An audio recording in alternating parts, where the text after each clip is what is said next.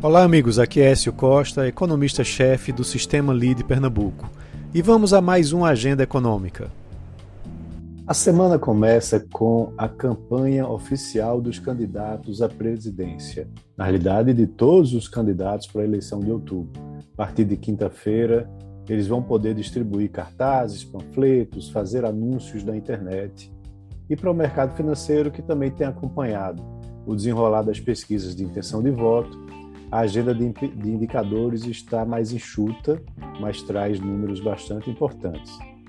Aqui no Brasil, um dos destaques é o IBCBR, divulgado pelo Banco Central, que é conhecido como a prévia do PIB, do PIB brasileiro. O indicador, referente ao mês de junho, sai logo na segunda-feira e, e há uma previsão de uma alta de 0,3% na comparação com maio.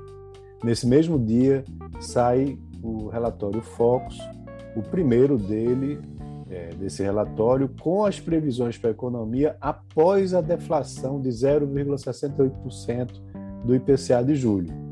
Vai ser importante a gente monitorar de perto a mudança nas previsões para a inflação, pois as incertezas rodando essas estimativas, principalmente no curto prazo, estão mais altas do que o normal, né, justamente por conta do impacto né, das reduções de impostos né, sobre os combustíveis.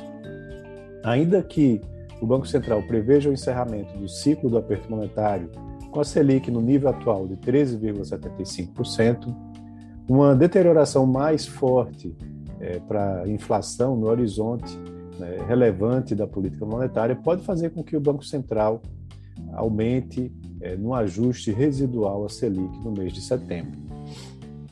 E lá fora, a agenda do FONC, né, que é o Comitê de Política Monetária do, do, do FED, né, do Banco Central Americano, também vai ser importante. A agenda lá fora está menos intensa, mas traz dados é, relevantes, né, principalmente essa ata da última reunião do Comitê de Mercado Aberto do Federal Reserve.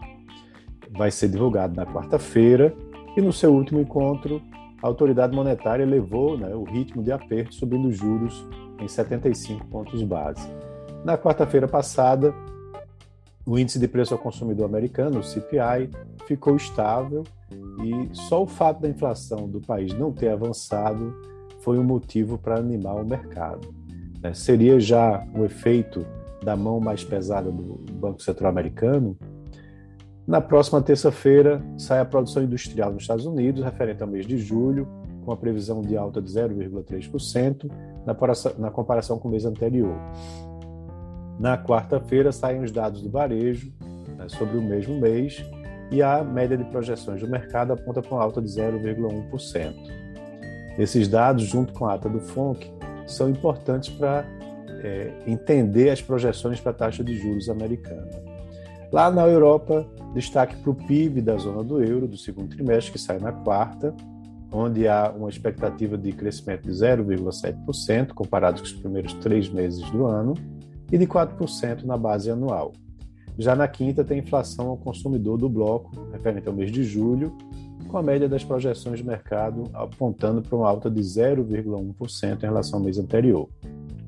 E aqui no Brasil, chegamos ao fim da temporada de balanços corporativos na segunda-feira, com destaques para CSN, Itaúsa e o Nubank.